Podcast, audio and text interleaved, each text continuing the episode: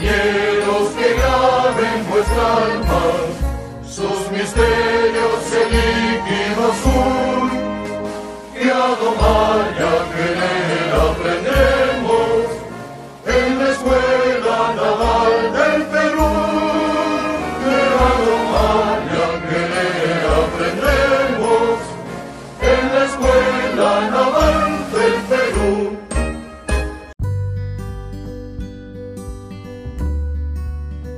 Hola, soy Jorge Padilla, bienvenidos a bordo. Hoy, en el episodio número 10 del diario de Bitácora, hablaré acerca del escudo de armas.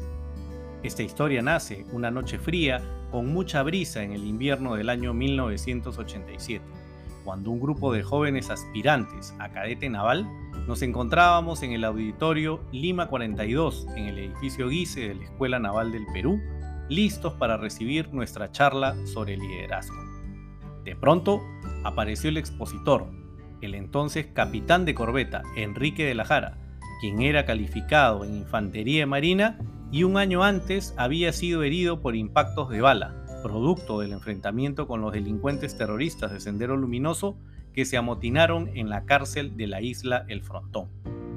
La exposición giró en torno a las características que debía de tener una persona para asumir el papel de líder en una organización y en nuestro caso fortalecer el espíritu para vencer las diferentes situaciones que enfrentemos a lo largo de nuestra vida, tanto en el ámbito naval como en el personal.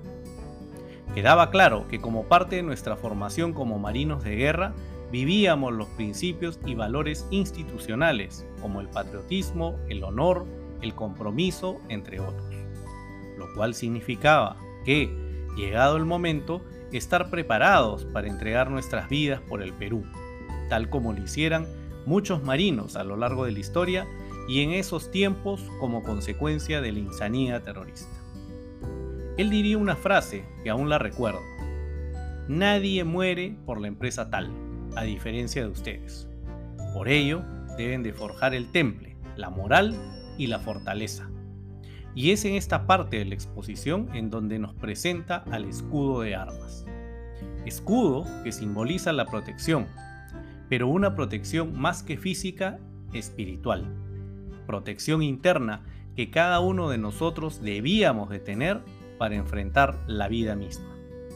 Todos mirábamos aquella noche con atención la transparencia proyectada, hoy conocida como diapositiva, en donde nos mostraba la figura de un rectángulo ovoide dividido internamente en cuatro partes. Esta figura, nos dijo, representa la forma de un escudo y es el que debemos de tener desarrollado en función de la vida de cada uno. El escudo de armas tenía la siguiente estructura que debíamos de completar. Primero, en el cuadrante superior izquierdo debíamos describir el momento más feliz de nuestra vida, aquel momento que sobresalía por los demás instantes de felicidad y que debía de ubicarse en dicha posición. En el cuadrante superior derecho, escribir, por el contrario, el momento más triste o más difícil vivido en nuestras vidas. En el cuadrante inferior izquierdo, escribir un deseo, una aspiración personal o una meta trazada. Y en el cuadrante inferior derecho, lo que queremos que diga nuestro epitafio. Bajo estas consideraciones, cada uno de nosotros debía de construir en dicho momento su propio escudo de armas, el cual incluiría las experiencias vividas hasta ese momento. Este escudo era netamente personal y no debía de mezclarse con vivencias de otras personas. Sin embargo, el expositor aclaró que dicho escudo tenía una particularidad especial. Era dinámico, tenía vida, que iría cambiando conforme vayamos recorriendo nuestras vidas, en donde habrán momentos de felicidad, situaciones tristes, metas cumplidas, pero que al fin y al cabo estas situaciones serían parte de nuestra singladura. Algo que nos llamó a todos la atención era el cuadrante en donde plasmaríamos nuestro epitafio.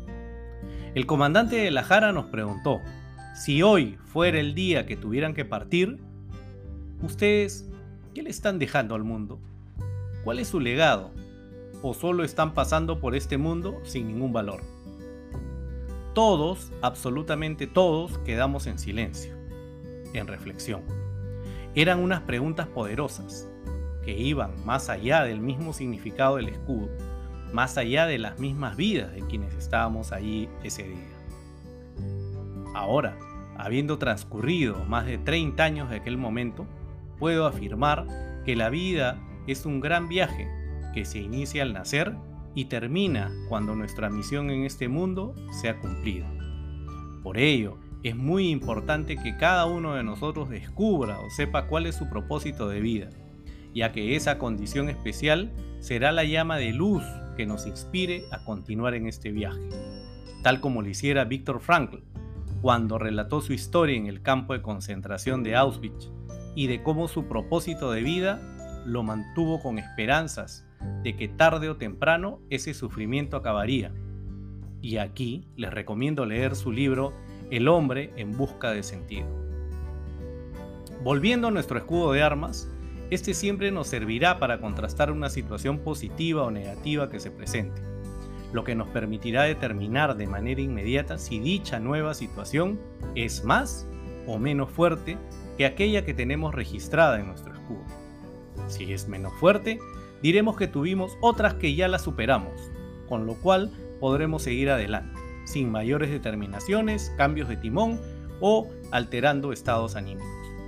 Pero si es más fuerte, esta reemplazará a la que teníamos registrada, convirtiéndose a partir de dicho momento en el referente de nuestras vidas. El escudo de armas contribuye con nuestra fortaleza interna y es un factor de resiliencia para adaptarnos a situaciones adversas con resultados positivos, ya que nos permite atenuar los efectos negativos para transformarlos en factores de superación en nuestra vida personal, familiar y laboral. Es importante que siempre nuestro escudo de armas se encuentre actualizado, ya que nos servirá de barrera para enfrentar situaciones difíciles y para valorar los momentos felices. En mi caso, el escudo de armas me acompaña desde entonces y puedo decir que me ha servido siempre para poder contrastar determinadas situaciones que se han presentado en mi vida. Siempre estaré agradecido por la enseñanza de vida que compartió aquella noche de invierno el capitán de corbeta Enrique de la Jara. Y aquí les pregunto, ¿les gustaría a ustedes armar su escudo de armas? Anímense, háganlo. Y hasta aquí llego con el episodio 10 del diario de Bitácora. Nos vemos pronto. Un gran saludo para ustedes.